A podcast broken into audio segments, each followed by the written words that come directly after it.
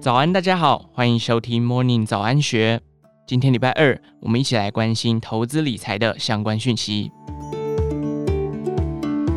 受通膨冲击、经济前景不明等因素影响，近期台股波动加剧，许多去年意气风发的股神，今年纷纷陷入套牢窘境，不知何时才能解套。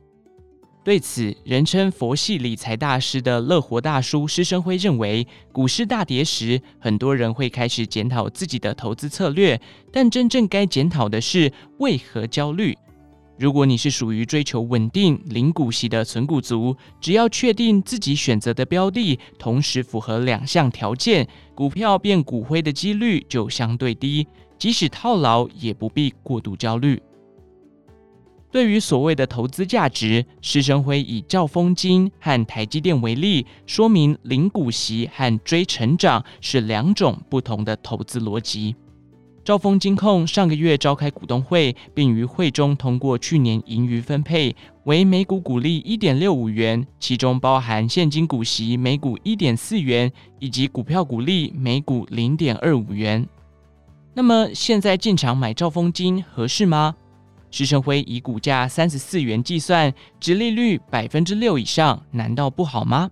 部分投资人担心，兆丰金买在三十四元，会不会赚了股息，赔了价差？施成辉直言，有可能，但是不必害怕，只要不要卖就好啦。如果跌就再买。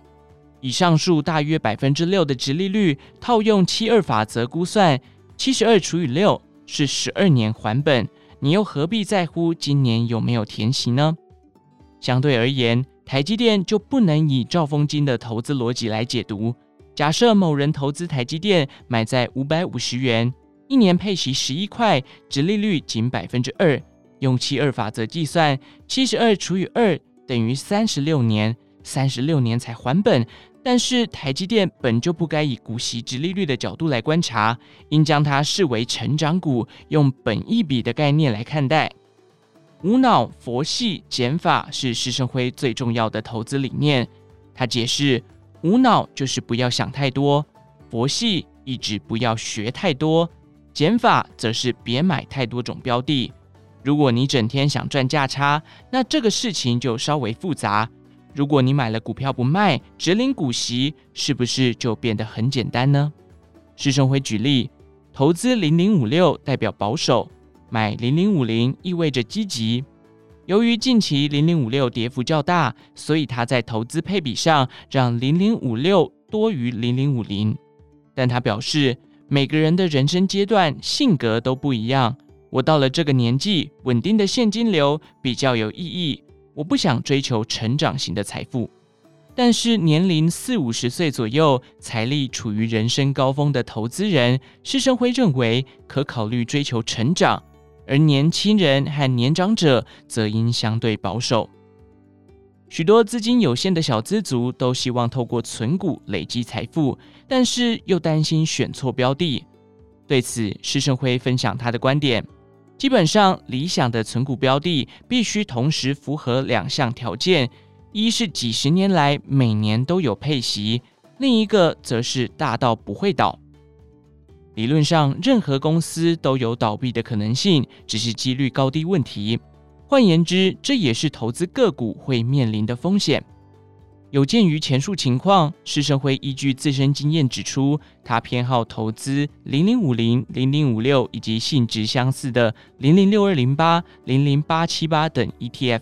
投资这些标的主要基于以下三个理由：首先，这类 ETF 可以分散风险。三十家、五十家成分股公司不可能同一天倒闭。其次，不用选股，因为选股是令人焦虑的事情。最后，可复制大盘绩效，能和大盘涨跌相近，基本上你已经是股市胜利组。